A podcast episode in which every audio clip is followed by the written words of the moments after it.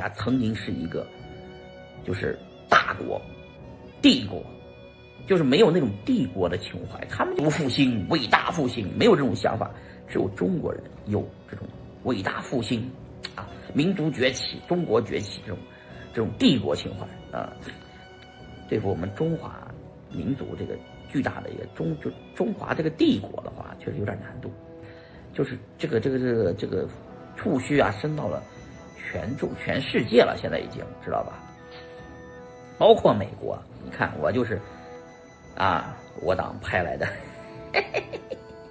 啊，这开玩笑啊，我连党员都不算啊，我这从小就有一颗中国心吧，啊，我们一直是这种心态，就是，嗯，我们在中国那么竞争激烈，那么多人，我就说了一千七百一一千五百万个岗位。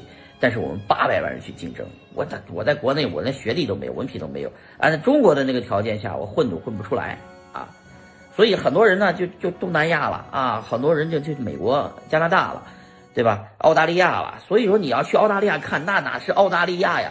这就跟中国没区别。中国人唯一中国唯一牛逼的是什么呢？人，就是人多，而且这些人还有个特色，有钱。他妈的，全世界各地的去，去完了全世界各地以后呢？又连接中国大陆枢纽这个资源，连通一切。我就算举个例子，我去了欧洲，我也不会陌生。去了欧洲也一帮朋友啊，都是这个中国人。去了澳大利亚也一样，加拿大也一样。去了哪儿不是吧？我问你啊，就算去了冰岛，就算去了冰岛，那旅大街上旅游的全中国人啊，非洲全是中国人。你你看看哪儿不是全世界不是中国人啊？对吧？